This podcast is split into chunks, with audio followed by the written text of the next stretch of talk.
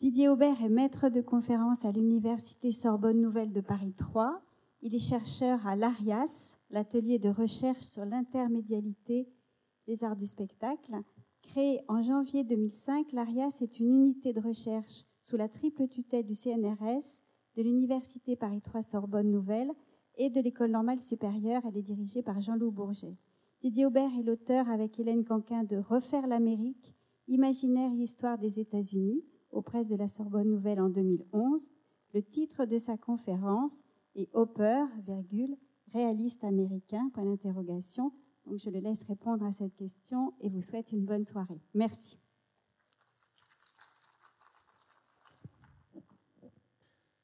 Eh bien, bonsoir. Euh, très heureux de retrouver tant de monde ce soir euh, pour, euh, pour parler d'un peintre à l'évidence populaire euh, et à l'occasion d'une exposition euh, aussi, euh, aussi exceptionnelle. Donc j'ai accepté avec plaisir l'invitation qui m'a été faite par Elisabeth Rassi, que vous venez d'entendre à l'instant, même si je me doutais dès l'origine que la, mission qui m'était confiée était plus compliquée qu'elle en avait l'air c'est-à-dire euh, qu'il s'agit ce soir d'essayer de, replacer euh, le travail d'Edward Hopper dans une tradition réaliste américaine.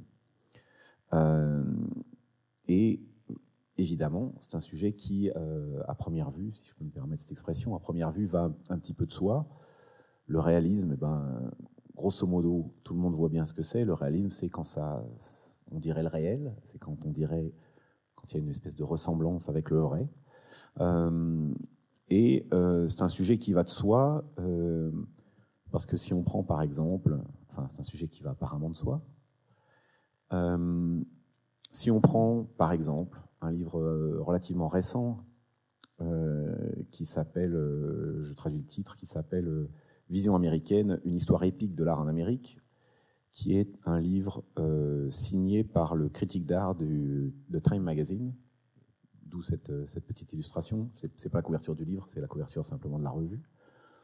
Mais donc euh, Robert Hughes, qui est australien, qui est le critique pour Time, consacre dans cette histoire de l'art aux États-Unis un assez long passage à Edward Hopper, plusieurs pages.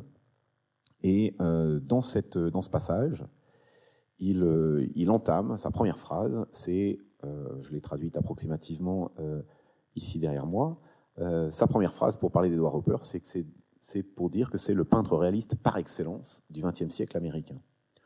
Donc c'est vrai que quand on commence à lire des choses comme ça, le, terme, par excellence que je traduis par par excellence ici, c'est quintessential, le, le, réaliste par essence.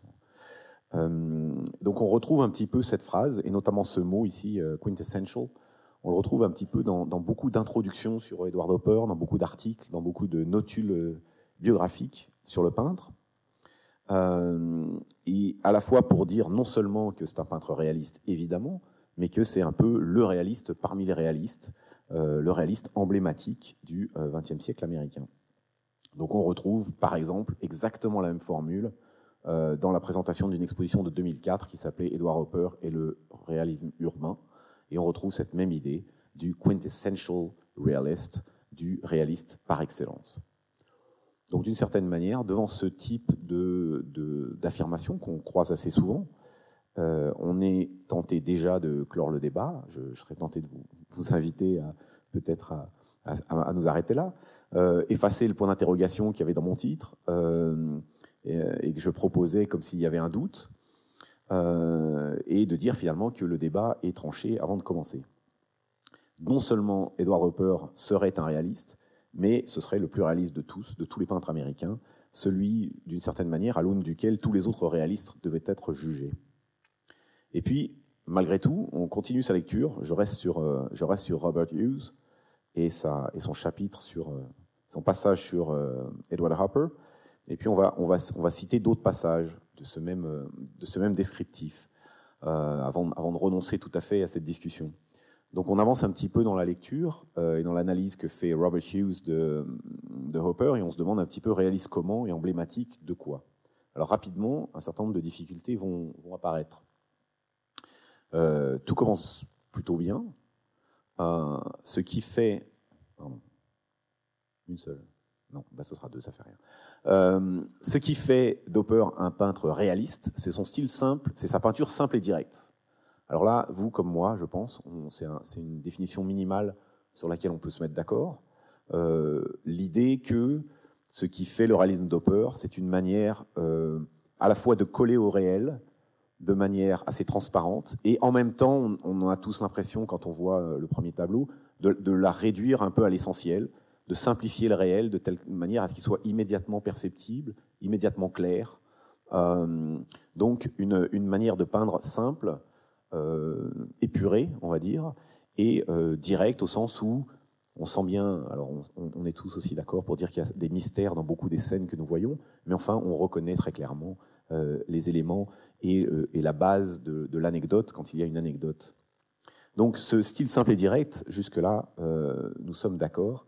Voici, voici une définition simple du réalisme.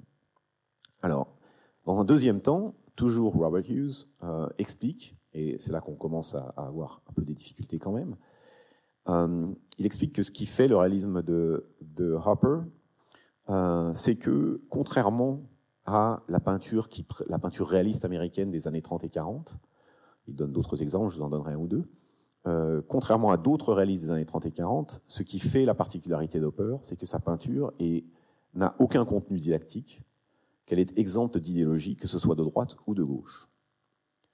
Alors là, les choses se compliquent déjà un, tout petit peu. Elles se compliquent d'une part, parce qu'il a l'air de dire que euh, Hopper est un réaliste, mais qu'il y avait d'autres réalistes à la même époque qui faisaient autre chose. Donc du coup, nous voici déjà avec deux réalismes, au moins.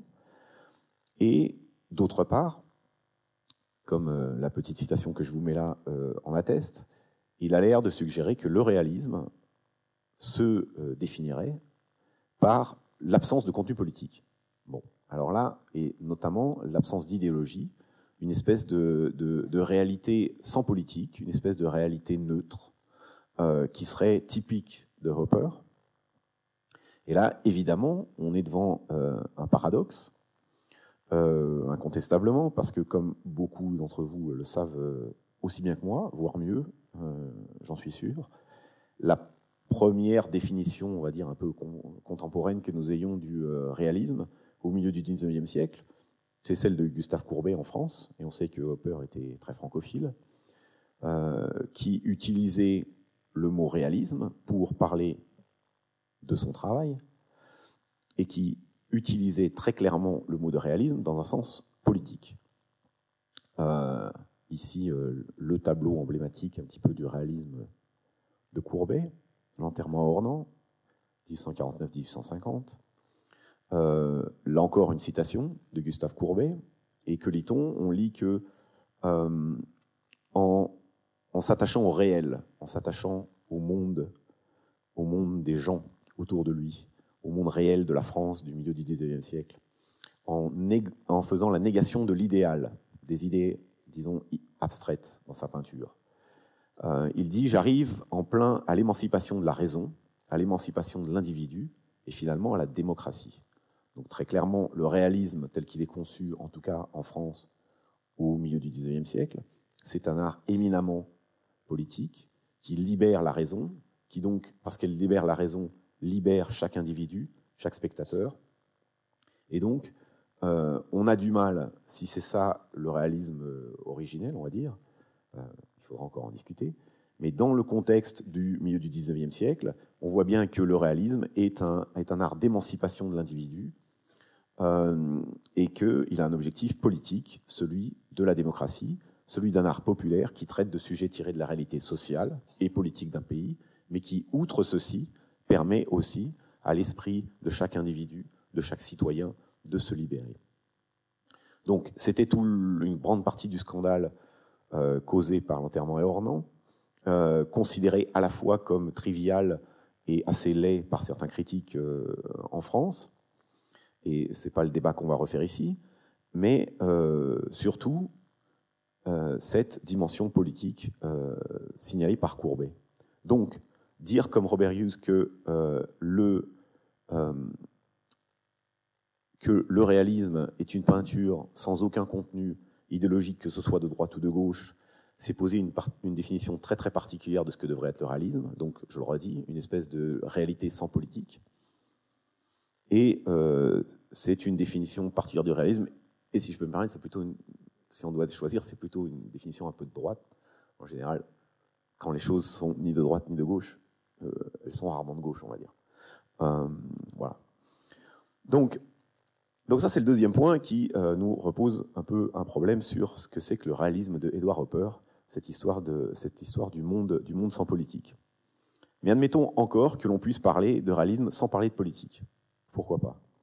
Et nous ne serions toujours pas au bout de nos ennuis si on part de, ce, de cette définition originale ou de ce, de ce livre de Robert Hughes sur, euh, sur l'art américain et, sur, et de ce passage sur euh, Edward Hopper. Si on continue à lire Robert Hughes, et donc ce livre, on rencontre encore la phrase suivante, où, une fois de plus, il euh, essaye d'expliquer ce qui différencie Hopper des autres réalistes américains de l'époque, de la première moitié du XXe siècle. Il prend l'exemple des images de New York et il dit, chez Hopper, contrairement à d'autres euh, peintres, New York est, est beaucoup plus abstrait. Euh, les murs les fenêtres euh, des peintures et des, images de New York étant parfois si schématiques qu'on les dirait fins comme du papier. Vous n'aurez pas manqué, euh, j'imagine, de noter un mot un peu paradoxal et un peu ennuyeux quand on se met à parler du réalisme, c'est le mot d'abstraction. C'est-à-dire que ce qui fait, d'après Robert Hughes, que Hopper serait un réaliste supérieur aux autres réalistes, c'est que son New York serait plus abstrait.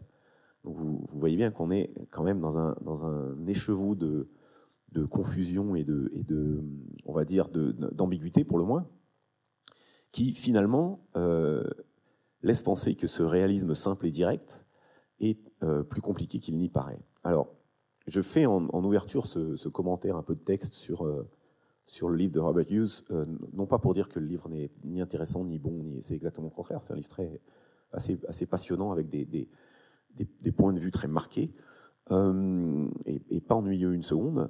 Donc c'est vraiment un livre qui a, plein de qui a, plein d'avantages, mais je m'en sers un peu comme comme point de départ aujourd'hui, avec ces quelques exemples et ces, trois définitions différentes du réalisme en deux pages, simplement pour une fois de plus euh, souligner un petit peu la difficulté de la tâche qui est la nôtre ce soir, c'est-à-dire essayer de déterminer ce que signifie le réalisme euh, d'Edward Hopper, pourquoi ce terme euh, lui est si souvent euh, attribué, et si c'est un, réalisme, euh, on va dire, euh, représentatif d'une école américaine, ou si c'est un réalisme euh, unique, idiosyncratique, euh, et qui finalement ne se rattache à rien de très identifié? Alors avant d'en venir au, fond, une dernière, remarque. Je, ne suis pas techniquement un historien de l'art, contrairement à d'autres conférenciers que vous avez peut-être déjà entendus ici. Donc je, me garderai bien personnellement d'analyser en, détail les, variations entre chaque période d'Edward Hopper. Ce que je vais essayer de faire ici, ce que je peux essayer d'apporter, c'est de réintroduire un petit peu d'histoire sociale et culturelle euh, des États-Unis entre, disons, la fin du 19e et le milieu du, euh, entre le milieu du 19e et le milieu du 20e siècle. Euh, un, peu, un peu de politique aussi, rapidement pour expliquer non pas exactement en quoi consiste le réalisme d'Hopper. J'ai pris cet exemple, j'en ai pris un autre. Vous verrez que si vous cherchez le mot réalisme dans tous les livres sur Hopper, vous aurez 50 définitions différentes. Mais plutôt essayer de voir pourquoi cet adjectif lui est si souvent euh, appliqué, d'où ça vient et un petit peu euh, comment on peut expliquer cette, cette obsession du réalisme euh, chez les commentateurs de Hopper. Donc, euh, mon exposé se divise en deux, on va dire deux grandes parties. Euh, la première partie, c'est d'essayer de euh, d'identifier quelques-unes des sources possibles euh, de, de, de, l'inspiration réaliste d'Hopper ou de l'approche réaliste telle qu'il la pratique. Alors, je proposer trois pistes principales aujourd'hui. Il y en aurait 50. Vous, vous l'aurez compris, mais bon, je vais en proposer au moins, je vais en proposer trois. Euh, une, euh, la première, c'est euh, une espèce de le goût des arts utiles, espèce de le cliché sur le pragmatisme un petit peu américain et le pragmatisme de la culture américaine, Le deuxième, c'est une tradition qu'on va dire émersonienne, qui est un autre grand cliché, on va dire, sur l'Amérique du 19e siècle. là encore, il y a des contradictions, mais il y a une dimension réaliste dans cette, dans cette tradition émersonienne. Je vais essayer d'expliquer comment. Et puis, dans, un, dans, le troisième exemple de précurseur, c'est en effet la, véritable école réaliste qui se, qui se développe euh, dans la peinture américaine de, la fin du XIXe siècle et qui se réclame réellement de ce mouvement-là. Donc ça, c'est pour les précurseurs. Et puis en deuxième partie, j'essaierai de retourner un peu les termes. C'est une, marotte des universitaires. On prend les termes dans un sens et après on les met dans l'autre sens. Des fois, ça marche. Des fois, ça marche moins bien. Euh, et, euh, et, de chercher un petit peu plutôt pourquoi, pourquoi l'Amérique se, cherche dans le réalisme, c'est-à-dire, pour dire les choses plus, plus facilement, euh, que le réalisme américain doit être compris, je pense, en grande partie comme un nationalisme. Euh, c'est-à-dire que cette, obsession du réalisme, c'est l'obsession d'une recherche de la nation américaine dans toutes les formes d'art et de représentation. Euh, autant les artistes français ne cherchent pas toujours la France, autant les artistes américains ont une tendance très nette à rechercher l'Amérique. D'accord? Et donc là, il y a une, espèce de différence d'approche que j'essaierai d'expliquer un tout petit peu. Bien. Alors, les quelques précurseurs. Alors, premier temps, premier temps, on va dire le pragmatisme, Tocqueville, ce genre de choses. Euh, on est au milieu, premier tiers du 19e siècle. Et on peut dire d'une certaine manière que euh, le goût de l'ordinaire, sinon, sinon celui encore du réalisme, est un peu congénital à la culture nord-américaine, de la jeune nation américaine. Cela semble vrai en tout cas. Euh, cela semble vrai en tout cas si on lit par exemple Alexis de Tocqueville, visiteur français euh, des États-Unis, jeune nation indépendante, qui a peu plus d'un demi-siècle à l'époque, contemporain de Courbet, et fin observateur des convulsions démocratiques dans l'Ancien et dans le Nouveau Monde à l'époque. Pour Tocqueville, il ne fait aucun doute que, euh, je cite, c'est pas la même citation, elle est plus courte, pour Tocqueville, il ne fait aucun doute que les nations démocratiques cultiveront les arts qui rendent la vie commode. Les nations démocratiques cultiveront les arts qui rendent la vie commode, de préférence les arts dont l'objet est de l'embellir, la vie. Ces, nations démocratiques, je cite toujours, préféreront habituellement l'utile au beau, et elles voudront que le beau soit utile. On a ici, chez Tocqueville, et notamment dans son analyse de la société américaine, une, définition d'un pragmatisme, euh, d'une société obsédée par le sens pratique. Euh, et euh, Tocqueville tient à préciser, rapidement, ce n'est pas, pas son sujet principal, mais tient à préciser quelle est la conséquence de cet euh, état d'esprit sur les beaux-arts. Donc la citation, cette fois-ci, est celle que vous avez euh, sous les yeux. Euh, L'État social et les institutions démocratiques donnent à tous les arts d'imitation de certaines tendances particulières qu'il est facile de signaler. Il les détourne souvent de la peinture de l'âme pour ne les attacher qu'à celle du corps. Il substitue la représentation des mouvements et des sensations à celle des sentiments et des idées. À la place de l'idéal, il met enfin le réel. C'est-à-dire que vous avez un art, excusez-moi, selon Tocqueville, vous avez un développement euh, dans les arts américains, et notamment dans les beaux-arts américains, euh, de cette tentation de l'imitation, de cette tentation de l'imitation des corps plutôt que des âmes, euh, les mouvements et les sensations plutôt que les sentiments et les idées. Vous avez donc, en quelque sorte, un art proto-réaliste, obsédé par les surfaces, les formes euh, et une certaine imitation. Donc il dit, pour faire la différence, il dit là où, là où Raphaël, par exemple, euh, se souciait peu du trait, il fait l'importance du dessin, c'est-à-dire dessiner précisément les choses. Donc, Raphaël disait non. Raphaël, euh, pardon, Tocqueville explique que Raphaël, par exemple, en, Europe, se souciait peu du trait et du dessin parce qu'il qu'il prétendait surpasser la nature, aller au-delà de la nature. Donc, le dessin n'était pas important. À l'inverse, il dit dans les démocraties, des gens comme David en France et ses élèves sont de bons anatomistes, c'est-à-dire qu'ils sont capables de reproduire les détails du corps, les détails de la chair, les détails de la peau. Parce que, d'une certaine manière, il n'imagine rien au-dessus des corps qu'il dessine, avec force, détail et précision. Et Tocqueville, de, conclure, là encore, les peintres de la Renaissance cherchaient d'ordinaire au-dessus d'eux, ou loin de leur temps, de grands sujets qui laissassent à leur imagination une vaste carrière.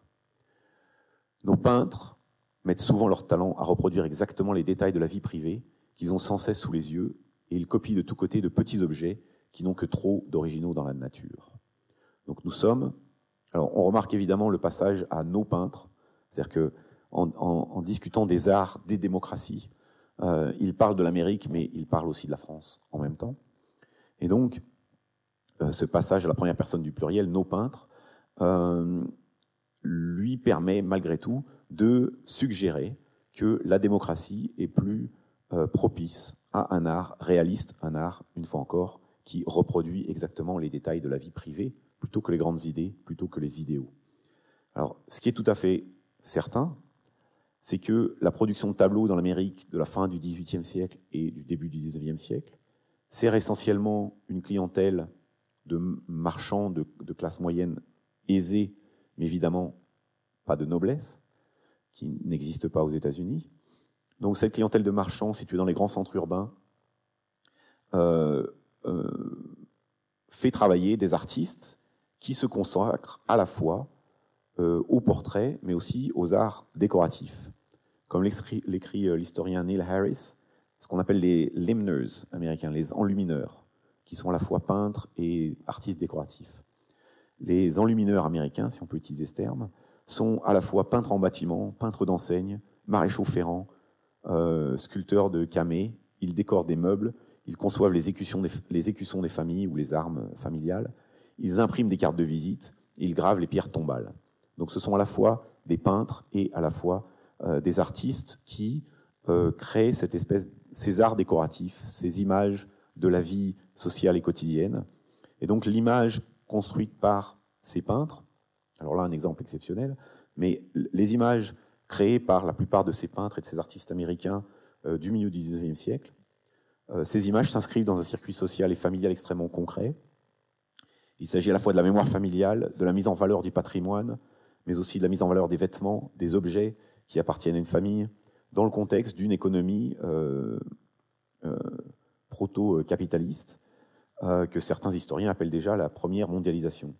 Donc ici, la qualité des objets, qu'ils soient importés d'Angleterre ou qu'ils soient produits sur place, fait partie d'une certaine reconnaissance sociale.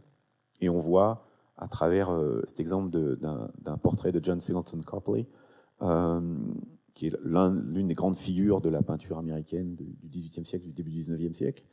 Donc on voit ici ce, souci du détail, euh, cette, maestria des surfaces. Alors ici, c'est particulièrement, euh, spectaculaire parce que euh, le verre d'eau et la surface luisante de la table permettent à Copley de faire l'étalage, de faire étalage, pardon, de, de sa maîtrise des effets de reflet dans des, euh, dans des matières différentes, l'eau, le bois, euh, le bois verni.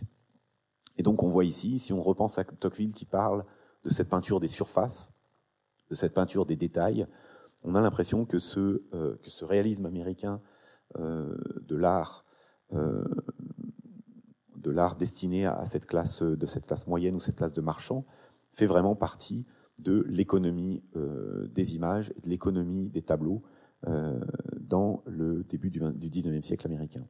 Donc on est bien dans la, première source de la tradition réaliste américaine, et sans doute à chercher dans cette pratique euh, sociale de l'image, dans une société égalitaire, démocratique, et donc une société pragmatique, décrite par Tocqueville.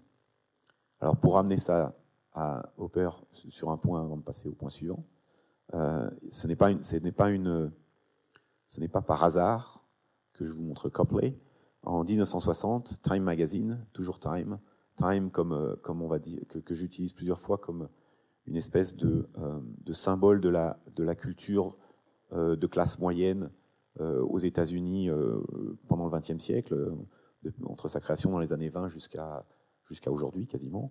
en 1960, le magazine Time n'hésitait pas à écrire que depuis John Singleton Copley, que vous voyez ici, jusqu'à Edward Hopper, euh, Edward Hopper, le réalisme semble donner le là de l'art américain. Donc on a ici, pour une publication, euh, euh, grand public qui parle d'art, on a ici une filiation directe, c'est-à-dire que de Copley à Hopper, la forme dominante de l'art américain serait cette forme réaliste, dont vous voyez un exemple ici. Bien.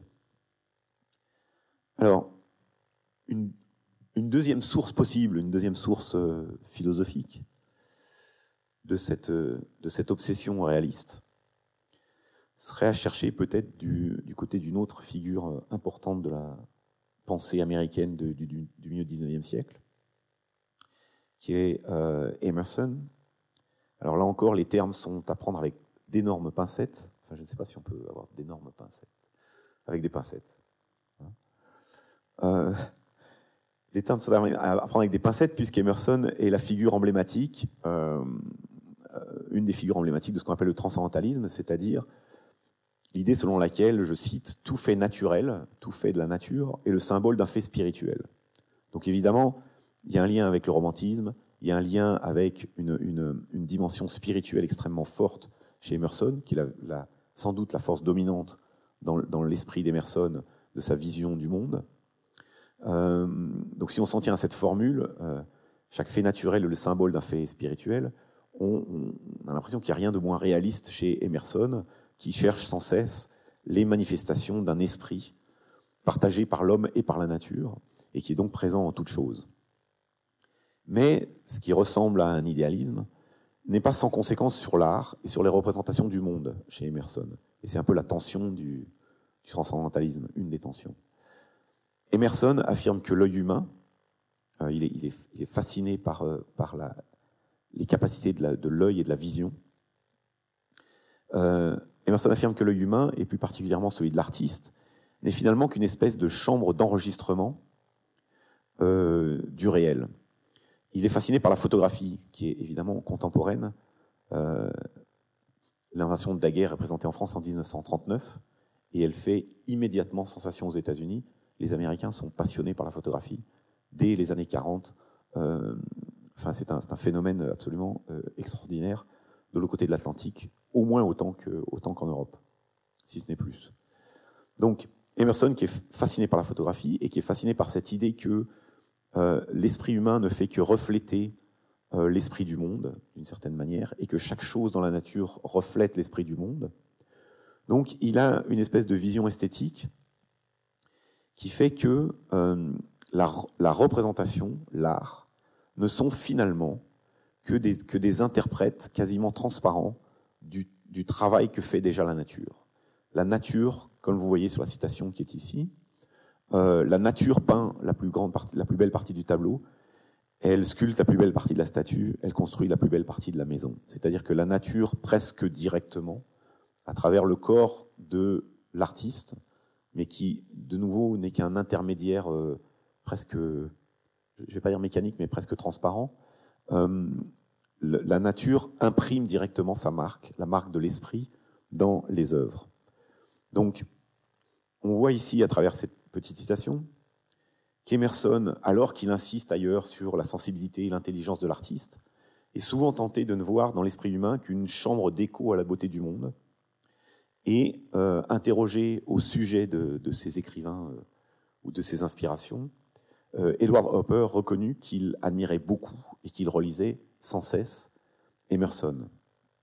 D'après sa biographe Gail Levin, une citation d'Emerson qui était, qui était particulièrement chère à Edward Hopper est celle-ci. J'embrasse, je prends dans mes bras le, le commun, the common. J'explore le familier, le bas. Euh, donnez-moi une vision d'aujourd'hui et vous pouvez garder les mondes anciens et futurs. De quoi voulons-nous réellement connaître le sens?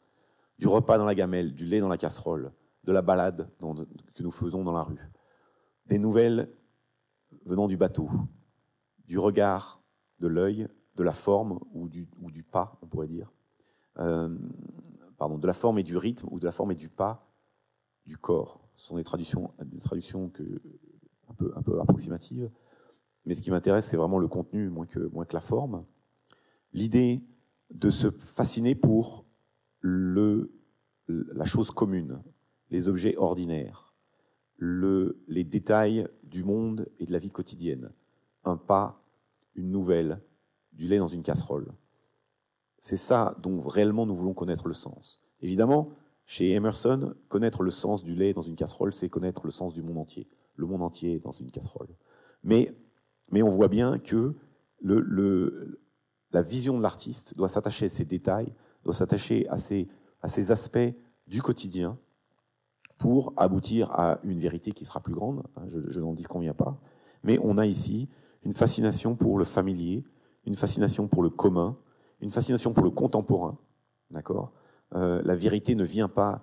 Il a dans, ce, même euh, texte, The American Scholar, il, parle longuement des livres. Il dit qu'évidemment les livres euh, nous apprennent énormément de choses, mais que il y a une que l'être humain s'appuie trop sur les livres et que euh, le, le, savant américain, the American scholar, devrait s'appuyer moins sur le livre que sur l'expérience qu'il a du monde, l'expérience qu'il a de l'Amérique. Euh, et vivre dans le monde nous apprend autant que les livres des anciens. Donc, le familier, le commun, le contemporain, euh, malgré la dimension évidemment euh, romantique par certains aspects de la pensée d'Emerson, euh, qui cherche à communier avec cet esprit universel, il y a aussi chez lui la définition d'une esthétique du quotidien et de l'ordinaire, dont on comprend assez bien en quoi elle pouvait servir d'inspiration ou à quelqu'un comme Edward Hopper. Lui aussi, euh, l'artiste Edward Hopper est en quelque sorte traversé par les images du monde et de la vie ordinaire, ce qui nous semble être, nous, quand nous voyons ces tableaux, la vie ordinaire des villes, euh, dont il se contente de restituer les formes. Emerson finit par dire que si, euh, l'artiste a un rôle, c'est peut-être pour traduire le réel, c'est peut-être de le simplifier, c'est peut-être d'essayer d'aller à l'essence de ce qu'il voit. Hein. Donc s'il y a un apport de l'artiste, c'est cette idée de, de faire le, de, de, de, montrer le concentré du réel, de concentrer de tous ces détails, de tous ces détails du monde. Et certainement cette idée d'une sélection, d'une synthèse, de trouver l'essence simplement d'une situation, d'une réalité ou de quelques détails aussi correspond sans aucun doute à euh, l'approche d'Edward Hopper telle que nous la voyons. Bien.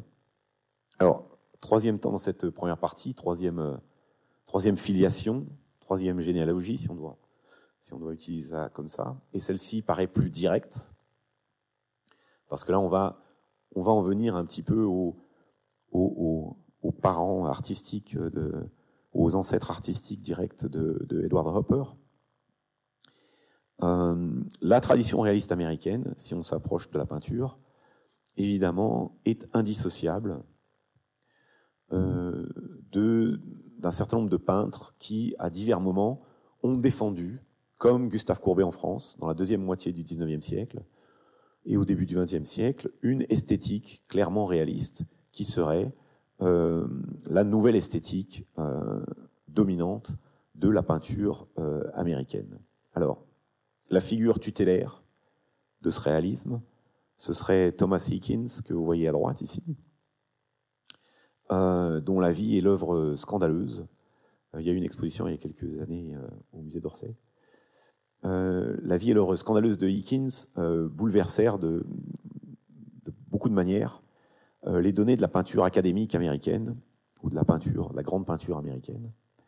Donc après des études d'art appliquées, d'abord, avant de se lancer dans la, dans la peinture, il a fait des études d'art appliquées, des études de dessin, des études d'anatomie. On revient à l'anatomie, on revient euh, à Tocqueville, euh, dans les années 60. Euh, Hickins étudia à Paris, sous la direction de peintres reconnus, comme Jean-Léon Gérôme ou comme Léon Bonnat, dont je vous montre ici un, tableau psychologique, un portrait psychologique. C'était le, genre qui a été un petit peu présenté par Bonnat, qui a fait une série comme ça de portraits psychologiques de, de célébrités de l'époque, Lamartine ou Victor Hugo ou d'autres et qui était, qui était un peintre reconnu en France. Donc on voit ici euh, cette idée de, de trouver dans la psychologie, de trouver dans le détail. Euh, alors on peut, après si on veut, on peut revenir à Rembrandt, on peut revenir très très loin. Euh, cette idée de retrouver dans le détail des traits, le détail de, la posture, mais aussi des vêtements, mais aussi du visage, une espèce de vérité psychologique qui soit, soit profonde, la, vérité de l'individu. là encore, il faudrait ramener ça aussi à la photo, mais, je ne le ferai pas. donc, lorsqu'il, lorsque peint des portraits, lorsqu'il vend ses premières aquarelles, montrant des rameurs sur la rivière de Philadelphie. Euh, euh, on le présente, euh, comme à la fois un réaliste, un anatomiste et un mathématicien. Donc réaliste, anatomiste, mathématicien, les trois termes sont utilisés par l'un de ses collègues d'un club, d'une société artistique qui s'appelait le Philadelphia Sketch Club. Donc réaliste, anatomiste, mathématicien, une triple définition qui date de 1875. Donc on voit bien l'idée qu'il y a un monde euh, sensible, réel, qui existe en dehors de l'artiste, et que l'anatomiste, le mathématicien, a les armes, les armes presque scientifiques, euh, d'aboutir à des représentations précises eh bien, du corps, du mouvement euh, et de l'activité, dans ce cas, le sport. La peinture d'Eakins se distingue par sa parfaite connaissance du fonctionnement du corps humain, sa fascination euh, pour l'anatomie, qui lui vaudra euh, d'être finalement renvoyé de l'Académie des beaux-arts de Philadelphie euh, à cause de sa propension à, à, déshabiller tous ses élèves, masculins, féminins, et lui-même aussi, et à avoir des grandes séances de, dessin et de, et de sport. Euh, qui, ont, qui, ont fini par froisser un petit peu l'académie. Euh, donc on le voit dans, euh, il y a des séries de photos très révélatrices. Enfin, nous avons tous Internet, Thomas Hickins, photographie, il y a des choses, rien, rien de totalement pornographique, mais enfin bon, on, sentait que c'était assez libre comme comme ambiance. donc on le voit aussi fasciné par le sport, évidemment. Euh, mais aussi fasciné par l'ondulation sur l'eau, euh, la lumière, un peu comme Copley un peu, un peu auparavant, euh, cette idée tenter de rendre la réalité physique d'un monde qui est un monde extrêmement contemporain, qui est le Philadelphie des années 1870, des années 1880, où il exerçait. Alors je suis obligé, mais je le fais avec plaisir, de présenter le, le tableau on va dire, emblématique de Thomas Hickins, euh, son manifeste du réalisme, on va dire.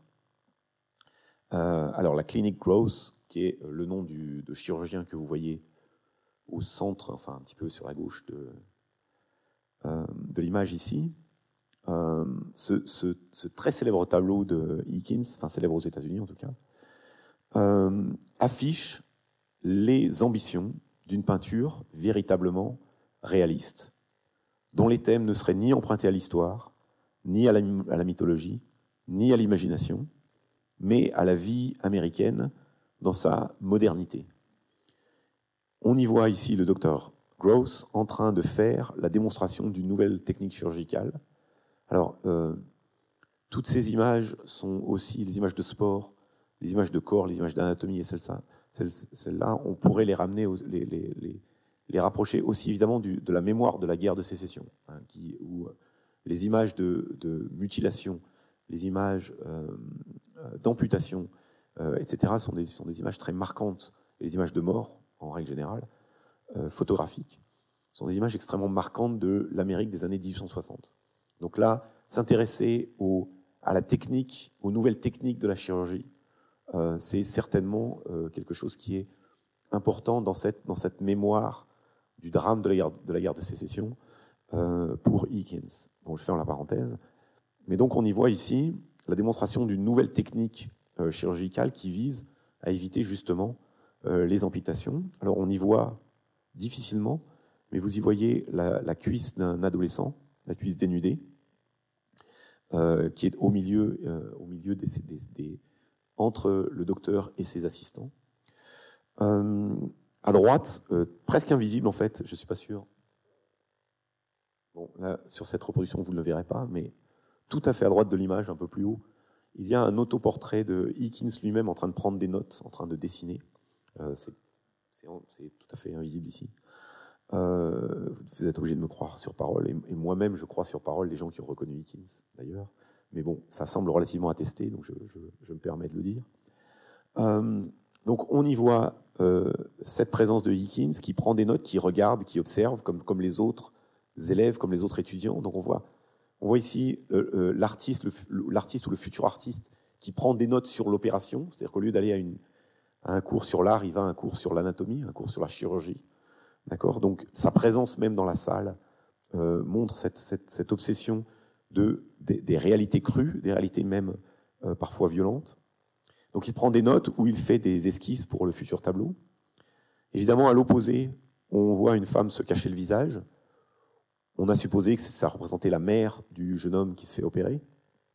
Mais plus généralement, c'est l'idée euh, d'une sensibilité un peu féminine qui n'aurait pas tout à fait euh, la capacité de faire face à euh, la violence ou la sanguinolence de cette, de cette opération. J'y reviendrai, mais l'idée de la virilité dans le réalisme américain est une idée cruciale. C'est-à-dire les, les vrais artistes américains, les vrais artistes réalistes sont les artistes virils. Donc ici, cette femme qui se cache le visage est un petit peu à l'inverse de cette, de cette image. Alors, la jambe du jeune homme, on la voit assez, euh, euh, dénudée jusqu'au, quasiment jusqu'aux fesses. On voit ses chaussettes bleues, euh, qui, est un détail, qui est un détail aussi très réaliste, qui lui, sur les pieds. On voit très clairement l'incision qui est faite par, qui a été faite par le scalpel tenu par le, par le, peintre, par le peintre, pardon, par le chirurgien. Mais évidemment, c'est là qu'on arrive. Euh, le chirurgien domine la scène, et évidemment, il tient ce scalpel, il le tient très exactement comme un pinceau. La tache rouge, qui est la tache de sang sur le scalpel, pourrait être évidemment une couleur, hein, très très clairement. Euh, donc il s'agit, il s'agit, à travers le portrait du chirurgien, de faire un portrait de l'artiste réaliste, c'est-à-dire l'artiste qui n'a pas peur de plonger son pinceau dans le sang, qui n'a pas peur d'ouvrir les corps, qui n'a pas peur de fouiller les anatomies, qui est au plus près de la chair et du sang. D'accord? Donc très très clairement, à travers euh, euh, cette, figure du chirurgien, alors autre petite parenthèse, euh, je n'ai pas lu tout ce qu'il y avait à lire sur ce, tableau, mais aucune des analyses que j'ai lues et qui reviennent toutes à la même chose, hein, je, n'invente rien ici. Pardon. aucune ne relève que Gross, qui est le nom du, du chirurgien. Alors, je ne peux pas avoir inventé ça, ça doit être écrit quelque part aussi, mais je ne l'ai pas trouvé. Uh, gross, c'est aussi évidemment ce qui est, ce qui est, ce qui est brut. Hein. gross national product, c'est le produit national brut, c'est ce qui est brut. Et dans l'anglais moderne, c'est ce qui est répugnant d'ailleurs. Donc euh, le nom du chirurgien, d'une certaine manière, on, en est, on est dans l'idée de la matière brute, et voire de la matière un peu répugnante. Donc en glorifiant le docteur, en glorifiant ici ce chirurgien et la modernité de la chirurgie, euh, Eakins signe aussi un manifeste esthétique la peinture aussi doit couper jusqu'à l'os, quitte à faire se détourner certains regards. Euh, ce sera d'ailleurs le cas, puisque la peinture euh, qu'il propose en 1876 pour le centenaire de la Révolution américaine, une exposition à Philadelphie, qui est sa ville, euh, il propose ce grand tableau pour l'exposition de Philadelphie, et cette exposition de 1876, et le jury d'art refuse le tableau, et le tableau est accepté, mais il est accepté dans le pavillon de chirurgie c'est-à-dire dans le pavillon scientifique. C'est-à-dire que l'image est utilisée comme illustration d'une technique scientifique, mais elle n'est pas, elle est refusée en tant qu'art. Même les critiques qui, dès 1875 ou 1876, trouvent que c'est un tableau extrêmement euh, euh, qui, a, une valeur, euh, proposent d'interdire néanmoins l'entrée de l'exposition aux femmes et aux enfants. Donc là encore, c'est toujours des détails qui sont un peu, un peu amusants pour nous, puisqu'on voit un petit peu l'évolution de la, de la sensibilité et voire de la sensiblerie. Euh, de nos jours, évidemment, c'est un tableau qui ne ferait plus évanouir personne, je suppose. Bien. Donc le travail Dickens. Le travail, évidemment, je vais passer beaucoup plus vite sur d'autres noms, mais simplement pour donner quelques, euh, quelques exemples. Le travail du collègue euh, Dickens Thomas Enschutz, Still Workers at Noontime, 1888 le travail moins... Est-ce que je vais retrouver? Je le là, j'y reviendrai. Le travail un peu moins controversé d'un autre père du réalisme américain, qui est Winslow Homer. Tous ces gens, dans la deuxième partie du XIXe siècle, euh, se consacrent très clairement, alors vous l'avez vu, à euh, la chirurgie, l'industrie et les classes euh, ouvrières. La vie, les jeux, la vie des, jeunes Américains dans la nature. donc tous ces peintres imposent dans la tradition des sujets quotidiens, les classes populaires, et loin, des, loin des élites, évidemment. Et c'est un petit peu ce mouvement qui se développe dans les dernières décennies du 19e siècle et qui est le premier grand moment officiellement conscient d'un réalisme américain qui se réclame comme tel. Alors Homer, qui, présentait, qui prétendait, je cite, peindre la réalité exactement comme elle m'apparaît, cette, obsession du mimétisme, euh, Homer s'attira à la fois un succès certain, et aussi euh, les commentaires extrêmement euh, désabusés de certains observateurs, tels, alors je ne sais pas si la citation est, oui, tels par exemple le romancier Henry James, qui dit que Homer vise au parfait réalisme, comme on dit, de nos jours, d'une certaine manière, c'est-à-dire qu'il sent bien que c'est un, une espèce d'obsession du moment, et ne se soucie nullement de broutilles telles que la distinction entre la beauté et la laideur, par exemple. C'est un véritable peintre, dit-il, mais évidemment c'est un peu ironique de la part de James. Il dit c'est un véritable peintre en cela que voir et reproduire ce qu'il voit sont ses seules préoccupations.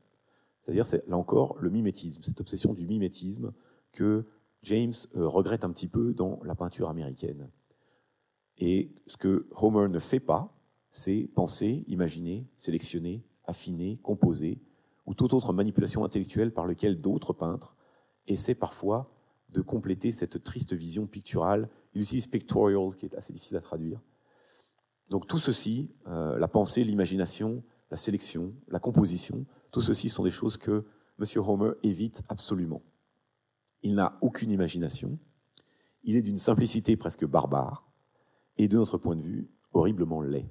Euh, il est, il utilise le mot it, son art ou, lui, euh, il est horriblement laid. Donc on voit sur évidemment une vision plus élitiste, plus européenne, on va dire. Euh, on voit Henry James plus, plus loin dit qu'il a, il y a quelque chose qu'il aime bien chez Homer. Ce sont euh, ces grandes masses de couleurs assez, qu'il trouve assez prenantes. Mais outre tout ce qu'il décrit ici, il dit qu'il déteste les sujets choisis par Winslow Homer. Il déteste les barrières de planches, les ciels bleus et aveuglants. Euh, les prairies vides, les jeunes filles plates, les orphelins roux. Voilà, alors quelques orphelins roux euh, pour vous. Au même moment, Homer est sans aucun doute le peintre le plus populaire des États-Unis euh, dans les années 1870-1880. Et encore une réaction de, James dans le même texte. Homer est, obsédé par les jeunes filles plates et les orphelins roux et il ne peut s'empêcher de les traiter, de, traiter tous ces sujets sans grâce, tous ces sujets sans intérêt, comme s'il s'agissait de Capri ou de Tanger. Donc l'idée, là encore, chez James, qu'il y a une espèce de vulgarité dans les thèmes. C'est-à-dire les vrais thèmes de la peinture, alors de l'orientalisme ou de ce que vous voulez, c'est Tanger, c'est Capri, euh, c'est la vieille Europe. Euh, et ce ne sont pas les euh, paysans qui courent dans les champs, comme vous pouvez le voir ici. Donc, au contraire, ce sont justement ces sujets sans grâce qui font tout le prix d'Homer, de Eakins, aux yeux des réalistes du tournant du XXe siècle. Et parmi eux, on va retrouver évidemment, euh,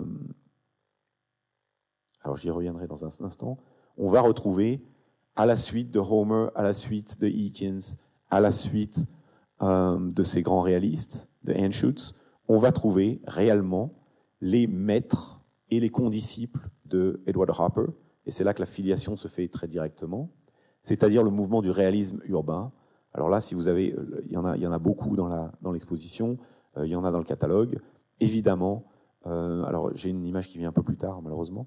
Euh, évidemment, George Henry, qui sera son maître. Ça s'écrit comme George et comme Henry, hein, pour ceux d'entre vous qui prennent des notes. vous trouverez son nom un peu plus loin dans une, dans une autre diapositive. Donc, ce qu'on va appeler le réalisme social américain, qui va, se qui va se développer au début du 19e siècle, au début du 20e siècle, pardon, le réalisme social américain, c'est-à-dire George Henry et ce qu'on a appelé l'école de la poubelle. Alors des gens comme euh, Sloan, S-L-O-A-N, euh, comme, euh, comme George Lukes, comme George Bellows, là encore des, peintres, je vais vous montrer une ou deux images, des gens que vous avez dans l'exposition. Très clairement, au début du XXe siècle, les condisciples de Hopper et l'un de ses maîtres, George Henry, vont affirmer que la peinture américaine doit se concentrer sur la Nouvelle Amérique, c'est-à-dire sur le réel, sur le quotidien, c'est-à-dire les ouvriers, les villes, l'industrialisation, New York, etc. etc. Et c'est là qu'on a l'affiliation la plus directe, l'affiliation la plus directe qui fait, qui ferait de Edward Hopper un réaliste. Alors, euh, contre quoi ces réalistes sociaux euh, s'élevaient-ils eh Ils s'élevaient contre cette peinture académique. Je vous montre un exemple. Euh, ils s'élevaient contre les canons de la National Academy of Design. Donc là, vous voyez un tableau, je suis désolé qu'il soit en noir et blanc, mais vous voyez un exemple de tableau célébré par la National Academy of Design qui s'appelle L'amour et la pensée. Bon, je vous ai pris un exemple extrême, évidemment. C'est-à-dire là, on est dans l'idéalisme, l'abstraction, euh, et, ça reste malgré tout l'un des styles défendus par la peinture académique américaine et, certaines institutions influentes de l'Amérique.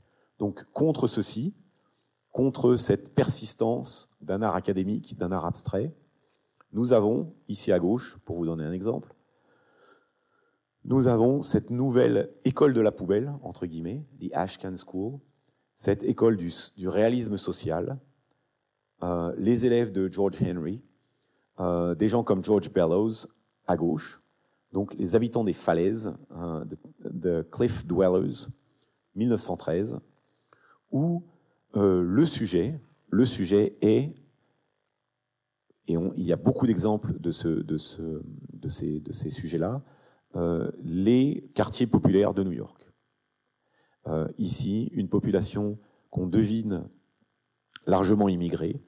Nous sommes dans la première, enfin la grande vague d'immigration du début du XXe siècle.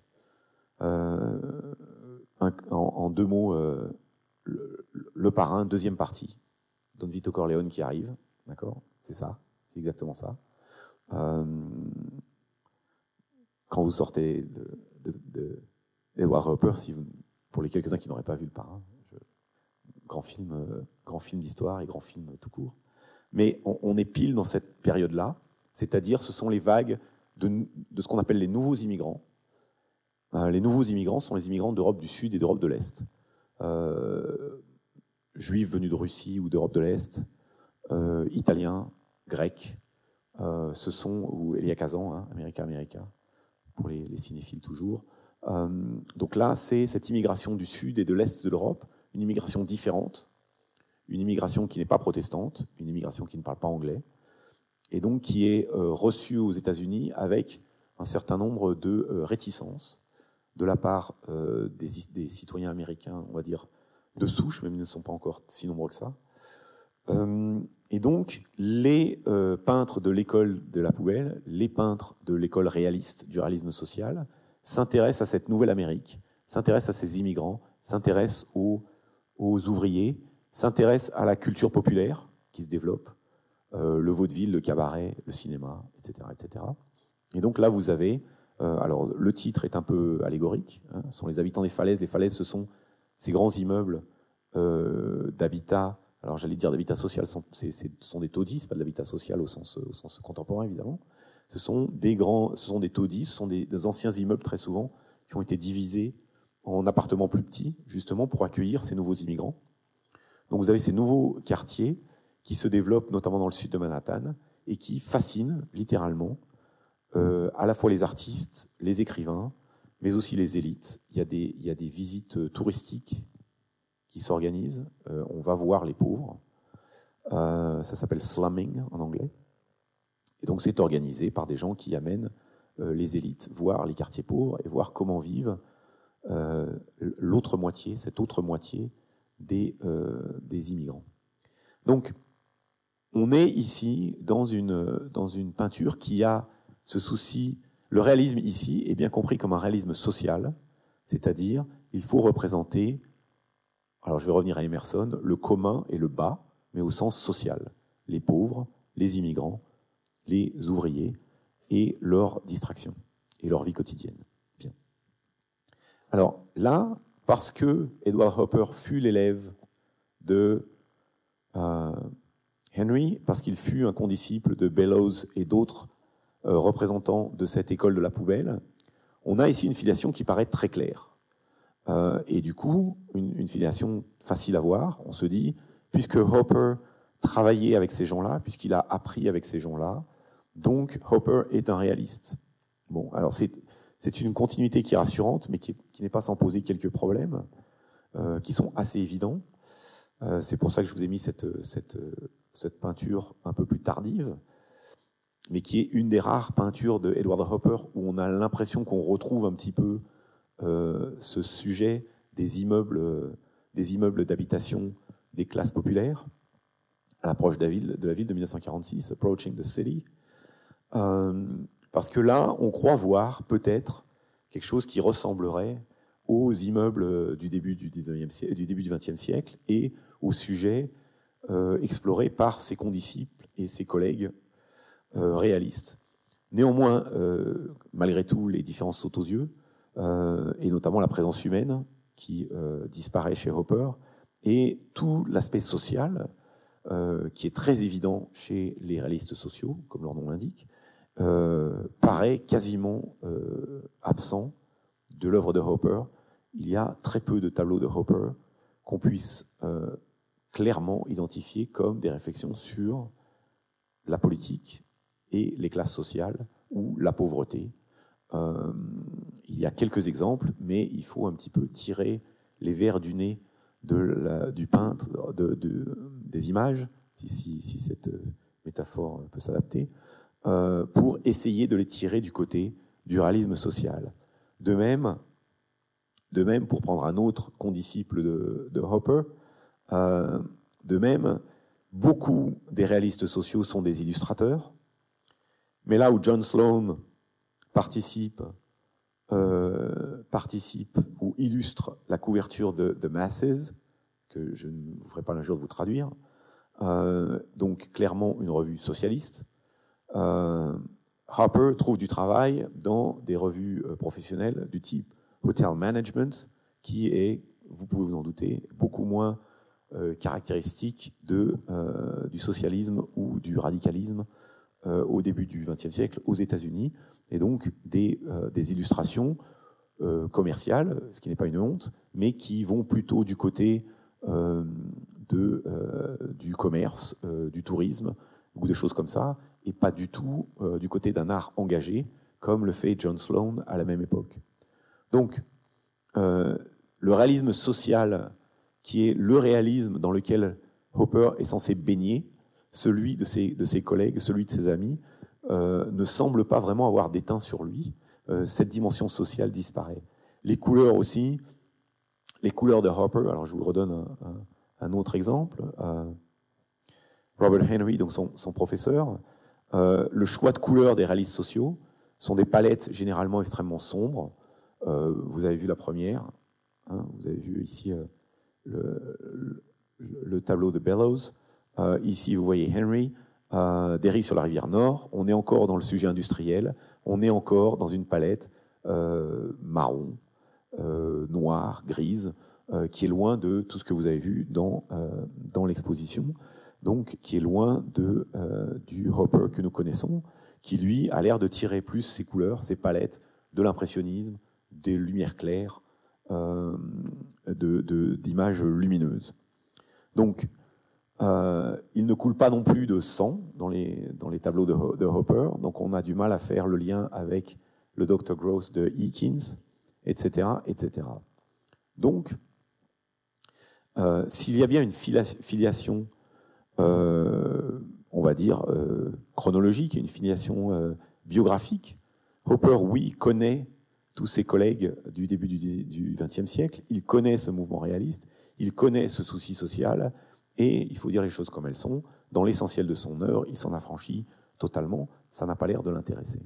Donc on est face ici à une, difficulté, c'est-à-dire qu'on arrive à peu près, euh, mais sur des, choses plus métaphysiques et théoriques, on arrive à ramener Hopper à, vers euh, des idées du quotidien qui, qui, ont à voir avec Emerson ou qui ont à voir avec Copley et le début du XIXe siècle. On a beaucoup plus de mal à le caser très clairement dans le réalisme social qui est en réalité son, euh, son contexte de travail et son contexte artistique immédiat.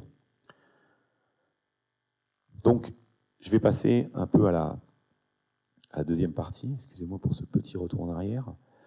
Euh, la deuxième grande partie, un peu moins longue, euh, qui est euh, pour moi de, se demander si finalement ce n'est pas un art social, si finalement c'est un art lumineux, plutôt impressionniste par certains côtés, qu'un art réaliste social. si il est plus proche de Emerson, c'est-à-dire à la fois le, sujet du quotidien, mais à la fois sans doute une image de l'idéal à travers le quotidien. pourquoi est-ce qu'il y a cette obsession euh, a ramené euh, Hopper du côté du réalisme? Alors je pense que ça tient en grande partie au fait que Hopper est, d'une certaine manière accaparé par les, critiques et les commentateurs pour essayer de définir euh, ce qu'est un art américain. Et que Hopper, surtout, est, est, très très américain et que donc il est, par définition très très réaliste. Le réalisme, c'est l'Amérique. L'Amérique, c'est le réalisme. Alors, je vais essayer d'expliquer ça un tout petit peu. Euh, donc, l'idée principale, c'est qu'il faut souvent décoder, me semble-t-il, dans le cas américain, il faut coder le terme réaliste et le comprendre dans le contexte des États-Unis comme euh, il faut le traduire par américain. Pour tout dire, il s'agit en quelque sorte d'un complexe euh, de naissance de l'art américain, de l'art nord-américain, s'affranchir de la tradition, mais aussi de la nouveauté si la nouveauté vient de l'Europe. C'est-à-dire qu'il s'agit toujours, euh, c'est un effort obstiné de définir un art qui soit proprement américain, qui serait une, expression authentique de la culture et de la pensée de la nouvelle nation. On peut, dater cette obsession au moins, au moins euh, des années 1820 et de la parution du premier euh, dictionnaire américain de la langue anglaise, euh, le fameux Webster, 1828, qui est un dictionnaire américain de l'anglais. C'est-à-dire déjà l'idée de retrouver dans le langage une particularité américaine. Un anglais qui ne soit pas anglais, un anglais qui soit américain. Donc c'est un souci ancien. Donc le souci d'un art et d'une pensée américaine sont évidemment au cœur de la pensée d'Emerson, pour revenir à, avec, lui, et euh, il sera plus tard au cœur des discours de Eakins qu'on a vus, des discours de Henry qu'on a vus, des discours de Homer qu'on a vus. Chaque fois, il s'agit, par ce souci de décrire le réel, euh, le quotidien et des scènes américaines, de rompre avec la tradition européenne. Donc, euh, peindre la rivière, peindre la rivière de Philadelphie, peindre des ouvriers au repos, peindre les docks de la rivière Nord, comme vous l'avez vu tout à l'heure, c'est peindre autre chose que ce que peignent les Européens. Alors, il faut se souvenir, pour ce qui concerne Hopper, que le tournant du XXe siècle est évidemment le moment de l'affirmation de l'Amérique sur la scène mondiale. Euh, j'ai l'impression là de parler d'un autre monde, mais euh, avant, disons, 1898 et euh, la guerre avec l'Espagne, les États-Unis sont une puissance mondiale très mineure. En revanche, ils sont déjà une puissance industrielle. Ils sont en train de passer devant l'Angleterre et l'Allemagne. Et avec la Première Guerre mondiale, ils feront clairement leur irruption sur la scène mondiale comme puissance non seulement économique, mais aussi militaire. Donc cette nouvelle puissance se traduit euh, en termes politiques, se traduit en termes religieux, mais se traduit aussi en termes artistiques. Et, et il s'agit d'affirmer cette puissance de l'Amérique sur la scène internationale, mais aussi sur la scène nationale. D'une certaine manière, on va se retrouver avec des discours sur euh, l'américanité et la virilité et la force, euh, très bien incarnée par euh, le président Theodore Roosevelt. Alors pour les artistes, cette exaltation d'un art américain et puissant et viril se construit en réaction à plusieurs phénomènes. au cours du XIXe siècle, les riches d'Américains continuent à remplir leurs collections vous l'aurez peut-être vu si vous allez visiter des grandes demeures à New York ou ailleurs, pendant une bonne partie du XIXe siècle, les riches américains continuent à remplir leurs luxueuses demeures d'art européen, euh, anciens ou plus modernes. C'est-à-dire, on a du Jérôme, du Millet, du Corot, l'école de Barbizon, etc.. Donc il s'agit de s'imposer sur un marché. Hein, il faut quand même aussi toujours penser en termes d'école, mais aussi de marché, de vente, de survie de tous ces artistes.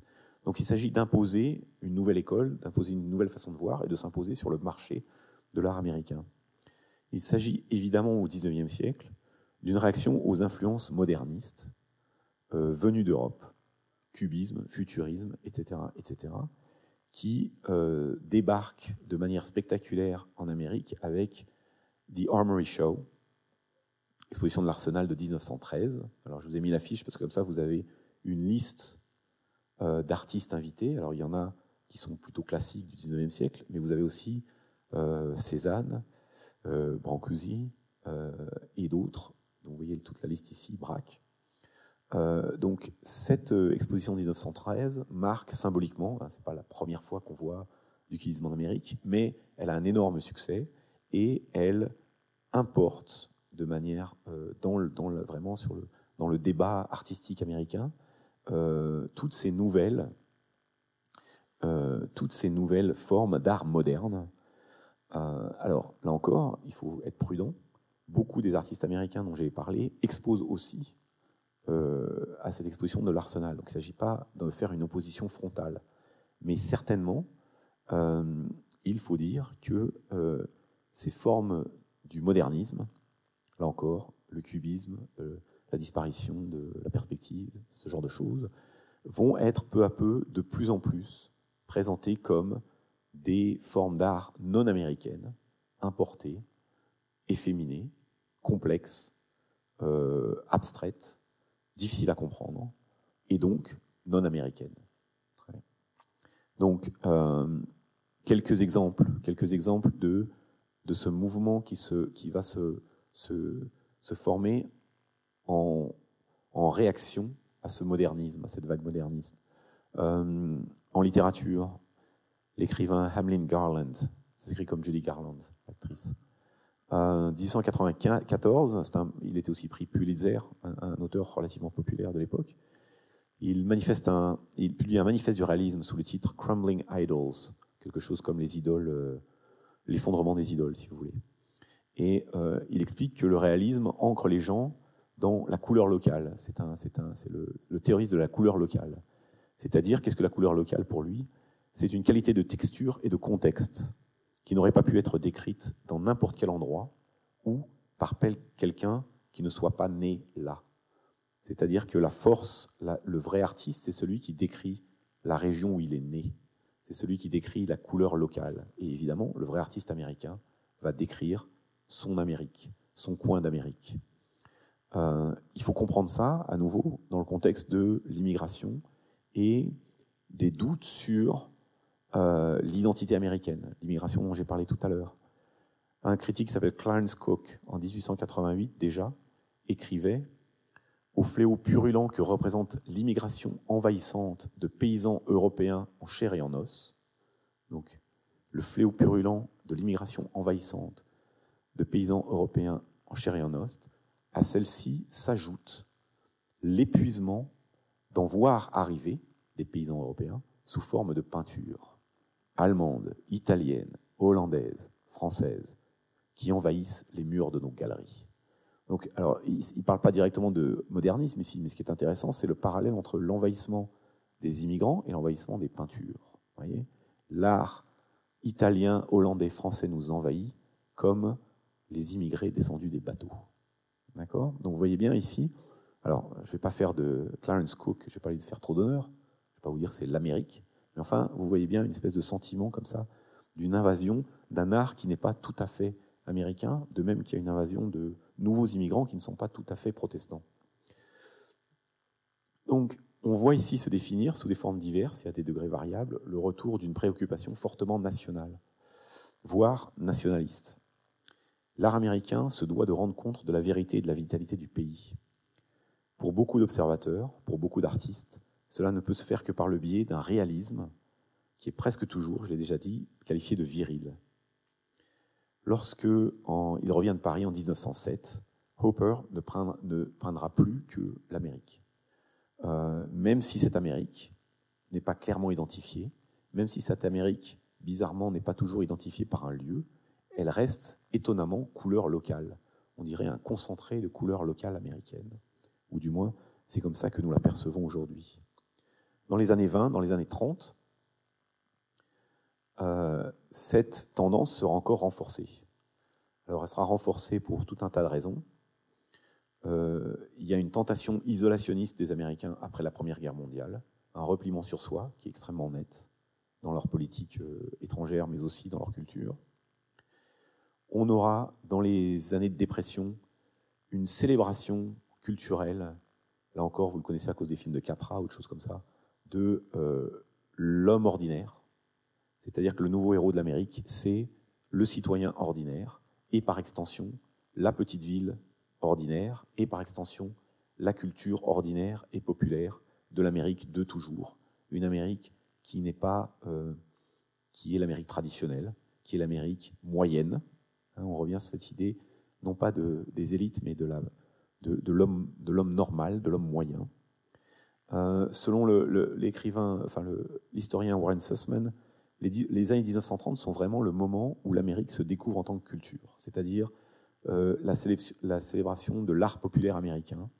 Et euh, exemple évidemment typique, c'est l'ouverture du Whitney Museum, du musée Whitney, d'art américain en, 1900, en 1931. Donc, et l'un des premiers tableaux achetés par le Whitney Museum d'art américain, c'est Dimanche matin à l'aube d'Edward Hopper. et donc nous avons ici un un musée américain dédié entièrement à cette vision de l'Amérique par les Américains, d'un art, cette célébration d'un art authentiquement américain. Et Hopper fait partie des premiers artistes qui, font, qui entrent dans la collection à travers ce tableau euh, que vous avez vu sous forme encore plus belle euh, à l'extérieur, si je me souviens bien. Euh, c'est le moment, je vous donne quelques éléments, c'est le moment où un certain nombre de termes deviennent aussi à la mode. Euh, le terme de rêve américain, que nous utilisons tout le temps, est popularisé dans un livre de 1931, j'ai oublié de noter la date, pardon, qui s'appelle The Epic of America. Of America. The Epic of America, d'un auteur qui s'appelle Adams, A-D-A-M-S, James Truslow Adams. c'est lui qui popularise cette idée du rêve américain, ou la, pas l'idée du rêve américain, la formule. Euh, dans la peinture, dans la peinture, alors, autre, autre réaliste euh, des années 30, euh, souvent associé à, à, Hopper, alors là encore, je ne suis pas capable techniquement d'utiliser, d'expliquer les différences entre les deux peintures simplement euh, cette, cette, frontalité. Euh, ce qui m'intéresse, c'est plus leur, leur, point commun, la frontalité, la célébration, euh, la célébration d'une architecture, comme on dit, vernaculaire, d'une architecture américaine, par Birchfield à la même époque, autre grand réaliste du moment. Donc, d'autres exemples, évidemment, les exemples connus. Alors, vous connaissez le gothique américain de Grant Wood de 1930. Et nous avons ici tout un mouvement euh, régionaliste. Alors là, on est dans la couleur locale. Euh, cette peinture, euh, on la voit dans le, c'est un mural, c'est un, mural dans l'université d'Iowa qu'on peut voir là-bas. Donc des gens comme Grant Wood, des gens comme Thomas Hart Benton vont être rapidement célébrés, là encore par notamment Life Magazine, Time Magazine, qui, d'une certaine manière, crée la presse, une fois encore, hein, ce n'est pas un terme euh, critique dans ma bouche, mais cette presse de classe moyenne, cette presse euh, qui est à la fois une presse de qualité, euh, mais aussi relativement grand public, crée un, facilite l'engouement pour toutes ces images de l'Amérique, qui sont faites par un mouvement qu'on va appeler, qu'on va, qu'on va nommer les régionalistes, donc ici Grant Wood, qui est un de leurs représentants, ou d'un mouvement qu'on va appeler, là encore les termes sont importants, la scène américaine. La scène américaine, c'est-à-dire que les grands artistes, les artistes populaires, mais aussi les artistes reconnus par les grandes institutions, sont les artistes qui s'intéressent à la scène américaine, à la réalité américaine, souvent d'ailleurs assimilée moins à New York que au, à l'ouest, au Midwest. Il faut d'ailleurs souligner que Cooper trouve les régions faut signaler Cooper trouve les régionalistes, ici vous en avez un exemple, un peu trop provinciaux. Et il cherche lui-même, ça qui est intéressant, c'est qu'il cherche lui-même constamment à se défaire de ces, de ces étiquettes. C'est-à-dire qu'il refuse d'être assimilé à la scène américaine. Il n'aime pas du tout ce terme. Évidemment, il ne se considère pas comme régionaliste. Hein. il va faire un tour au Nouveau-Mexique, mais enfin, euh, l'Ouest ou le Middle West, ça ne l'intéresse pas tant que ça.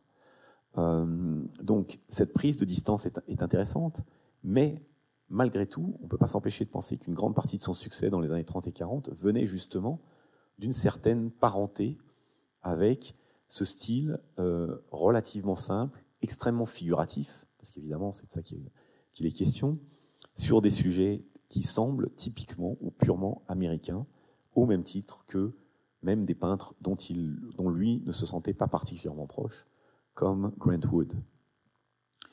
Et on voit bien, on voit bien, encore dans les années 30, euh, je crois pas que voilà, autre exemple de Grant Wood, le plus, la, peinture la plus connue, euh, sans doute du mouvement et la, et la plus compliquée à interpréter. Euh, on voit bien, par exemple, dans un texte du critique de Forbes Watson, qui était un défenseur de Hopper, un texte de 1937 que je, n'ai pas là, donc je vais, vous, le lire rapidement un petit paragraphe. Euh, et c'est un texte de 1937 et qui s'appelle Realism Undefeated, euh, la résistance du réalisme, ou, le, réalisme, euh, oui, la résistance du réalisme, disons. et je vous lis rapidement le petit paragraphe. Il parle de l'Amérique, évidemment. Il dit Nous avons essayé tous les genres d'art le portrait, la peinture de genre, le paysage. Nous avons essayé le romantisme, le mysticisme, l'historique, le grandiloquent, le provincial sans après, le sophistiqué, l'éclectique, l'allemand, le hollandais, le français. Nous avons fait usage des influences étrangères, bien ou mal digérées. D'infinies quantités de dollars ont été lancés à la conquête de tableaux dans les salons français, des portraits anglais, de l'art antique de tous les pays, sans compter Picasso, Matisse, Derain, etc., etc. Beaucoup d'Européens nous prennent pour des fous. Mais au milieu de tout ceci, au milieu de cette folie, nous avons gardé la main droite fermement agrippée au réalisme. D'accord? Donc, une fois que la messe est dite, une fois que l'Amérique retrouve dans une période de dépression euh, ses valeurs fondamentales, au milieu des années 30, l'Amérique a gardé la main droite fermement agrippée au réalisme. Et il en vient à défendre évidemment Hopper dans cette logique. Donc le réalisme est la seule boussole, le seul signe de santé mentale, hein, les Européens nous prennent pour des fous, euh, le seul signe de santé mentale dans les révolutions esthétiques des années 1910, 1920, 1930. Hopper en fait partie, euh, même si son style particulier lui vaut aussi d'être célébré au même moment par le Musée d'art moderne de New York en 1931, qui euh, néanmoins compare sa peinture à la nouvelle objectivité allemande. Donc là encore, on revient dans, un, dans, une... Pour, pour, le Musée d'art moderne, euh, c'est du réalisme, c'est de l'objectivité, c'est ramené à l'art euh, un art allemand, à, la vogue de la nouvelle objectivité, qui est là encore un art social. Et on continue à avoir un petit peu ce mystère de cette obsession de vouloir ramener Hopper, enfin en tout cas un mystère pour moi, cette obsession à vouloir ramener ça à des écoles, euh, à des écoles artistiques avec un contenu social extrêmement fort. Bien. Euh, deux ans plus tard, en 1933, la même institution, le Musée d'Art moderne, consacre à Hopper sa première exposition. Donc, on voit bien le musée d'art moderne, la modernité dans les années 30. Si c'est Hopper, c'est bien le réalisme ou puisqu'il est aussi représenté dans la collection. C'est aussi le travail dit précisionniste de gens comme Charles Schiller. Alors je, j'utilise le terme qui est un terme que Schiller lui-même utilisait pour ses propres tableaux. Le précisionnisme dit bien une, nouvelle fois ce qu'il veut dire, c'est-à-dire cette obsession des surfaces, cette obsession du détail, cette obsession euh, de rendre le réel, euh, un peu cette illusion de la, mimésis, euh, du mimétique. Donc, dernière étape à souligner dans cette, dans cette, dans cette cohérence entre le réalisme et le national, un petit peu. dernière étape, je vais aller jusqu'aux années 50. Euh, la popularité de Hopper dans l'Amérique, non seulement des années 30, des années 40, mais aussi des années 50, doit aussi se comprendre par, par contraste, par réaction et à l'évidence, avec la montée en puissance de l'expressionnisme abstrait, qui, pendant quelques années, va faire figure de nouvelle école américaine, va dominer le discours critique euh, savant, on va dire, euh, aux États-Unis sur la nouvelle vitalité de l'art américain.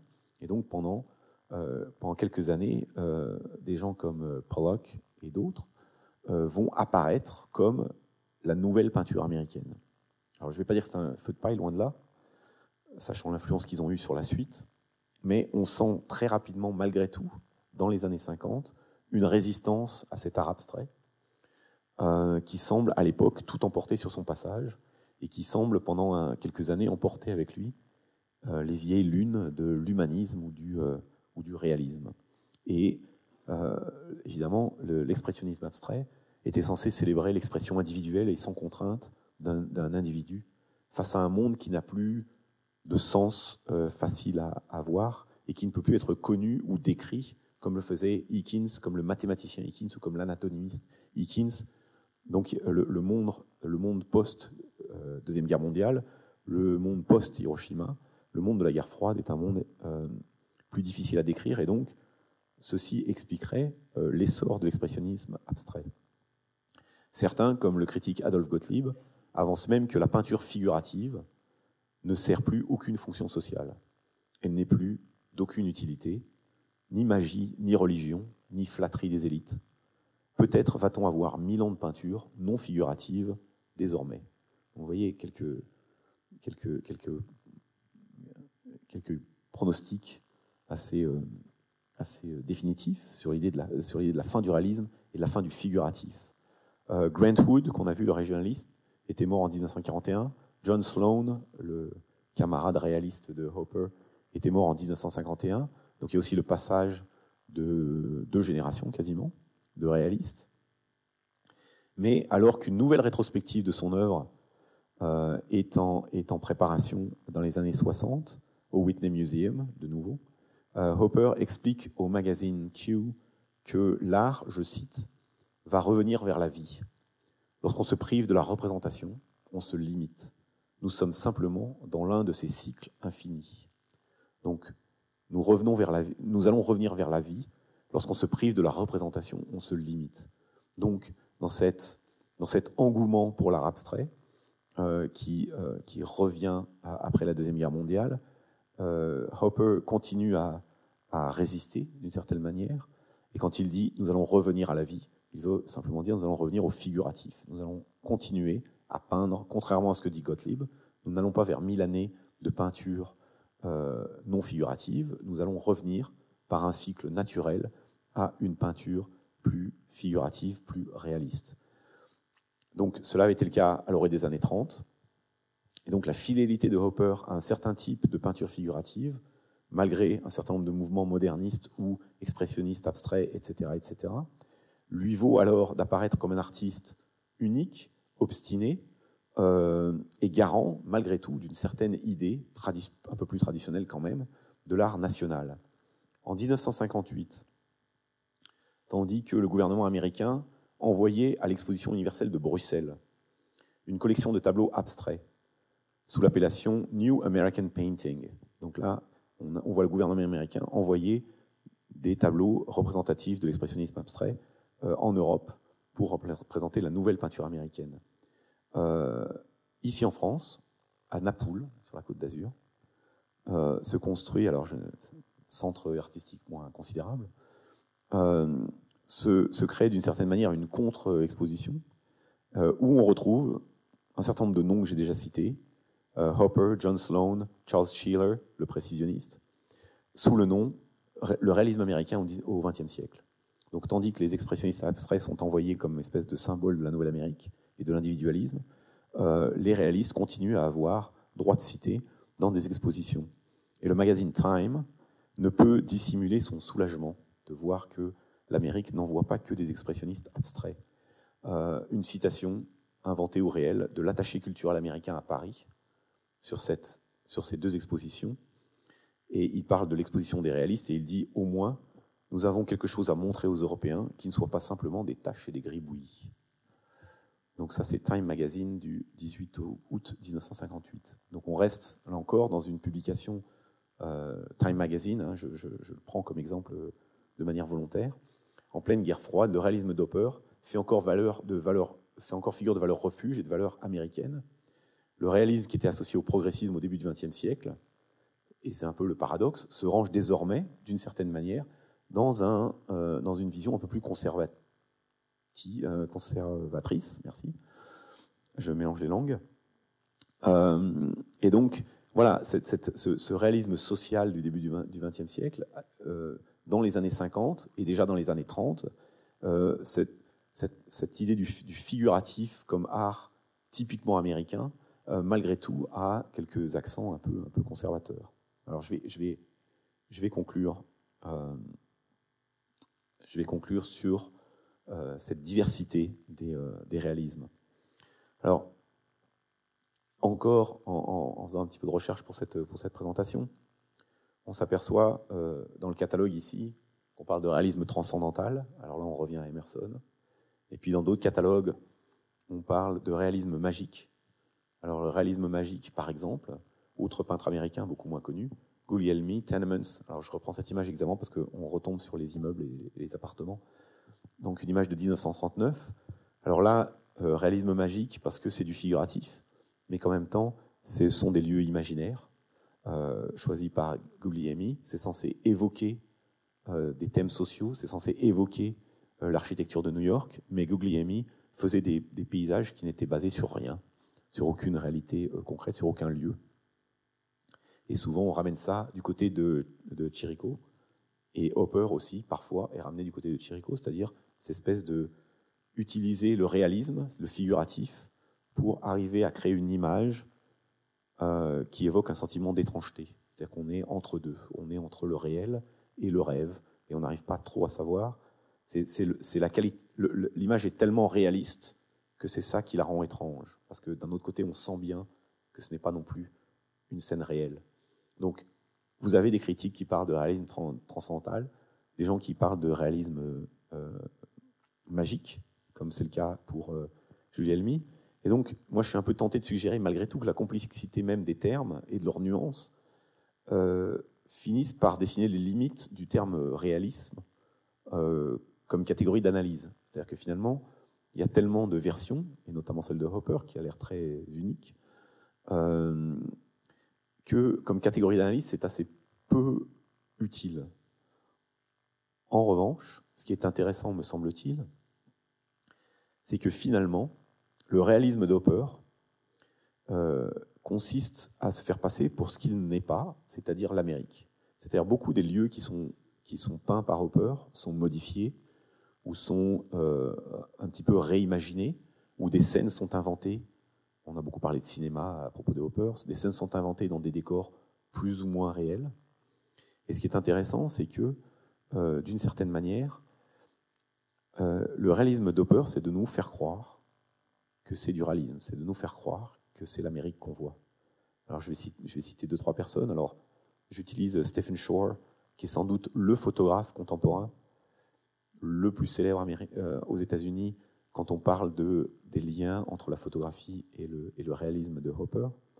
Alors, je reviens à Robert Hughes, que je citais au tout début, et son livre euh, American Visions, qui dit qu'il est quasiment impossible de voir l'Amérique sans que ce soit à travers notre, notre euh, connaissance de Hopper. Un autre critique, Geoff Dyer, un anglais, qui, affirme, qui affirmait récemment dans un de ses ouvrages que Hopper était le plus grand photographe américain, alors qu'il n'a jamais fait de photographie, enfin pas de manière, euh, pas de manière euh, publique. Mais c'est le plus grand photographe américain, comme vous pouvez le voir ici, du fait de son influence sur toute une tradition documentaire des 50 dernières années. Même s'il n'a jamais pris de photographie en tant qu'artiste, en tant, de manière publique, on a l'impression, contrairement à beaucoup d'autres peintres d'ailleurs réalistes, lui n'a jamais fait de photographie de manière publique. Et pourtant, on a l'impression, en voyant les photographies, par exemple, de Stephen Shore que vous voyez ici, de voir des images de Hopper. Donc on a l'impression que ces photographies du réel sont plus directement des photographies qui nous rappellent des tableaux de Hopper. Du coup, on en vient à se demander si cette Amérique qui est photographiée là, sans présence humaine, euh, est une Amérique réelle ou une Amérique rêvée. Et donc c'est peut-être comme ça finalement qu'on peut le mieux comprendre le réalisme d'Hopper. C'est une illusion de l'Amérique, ou pour être plus, plus exact peut-être, la construction que nous partageons, qui n'est pas seulement américaine, mais la construction de l'Amérique comme image. L'Amérique pour nous c'est une image en fait, en grande partie. Euh, on, la connaît un peu, on croit la connaître. Certains d'entre nous euh, y sommes allés pour la visiter. Mais finalement, si vous comparez le nombre d'images que vous connaissez, le nombre d'images fausses ou fictionnelles de l'Amérique que vous connaissez, elle dépasse de très largement l'expérience de l'Amérique que vous avez, même si vous y êtes allé. donc l'Amérique se construit au cours du XXe siècle comme une, comme une image, comme une projection et, certainement que ça fait partie de la projection de l'Amérique comme puissance, c'est de se projeter comme image. Et donc le réalisme un peu paradoxal d'Hopper, c'est de nous faire croire que ces images, c'est l'Amérique, mais nous y croyons d'autant plus volontiers que nous croyons que l'Amérique, d'une certaine manière, n'est presque qu'une image. Alors ce sera la leçon qui sera retenue évidemment par les réalistes des années 60, que ce soit le pop art, qui se, qui se focalisera sur les images de l'Amérique et pas sur l'Amérique elle-même, ou des gens, euh, alors ce sera Andy Warhol, ou ce sera des gens comme Rauschenberg, qui très clairement euh, s'interrogent sur l'Amérique comme image et se désintéressent, enfin se désintéressent, en apparence, se désintéressent de l'Amérique comme construction sociale, politique, etc. etc. Ce qui les intéresse, c'est cette projection de l'image Amérique. Et, ce serait finalement ça, euh, le réalisme, ce serait de faire croire que l'Amérique n'est qu'une image. je vous remercie, j'espère ne pas avoir été trop long. Merci.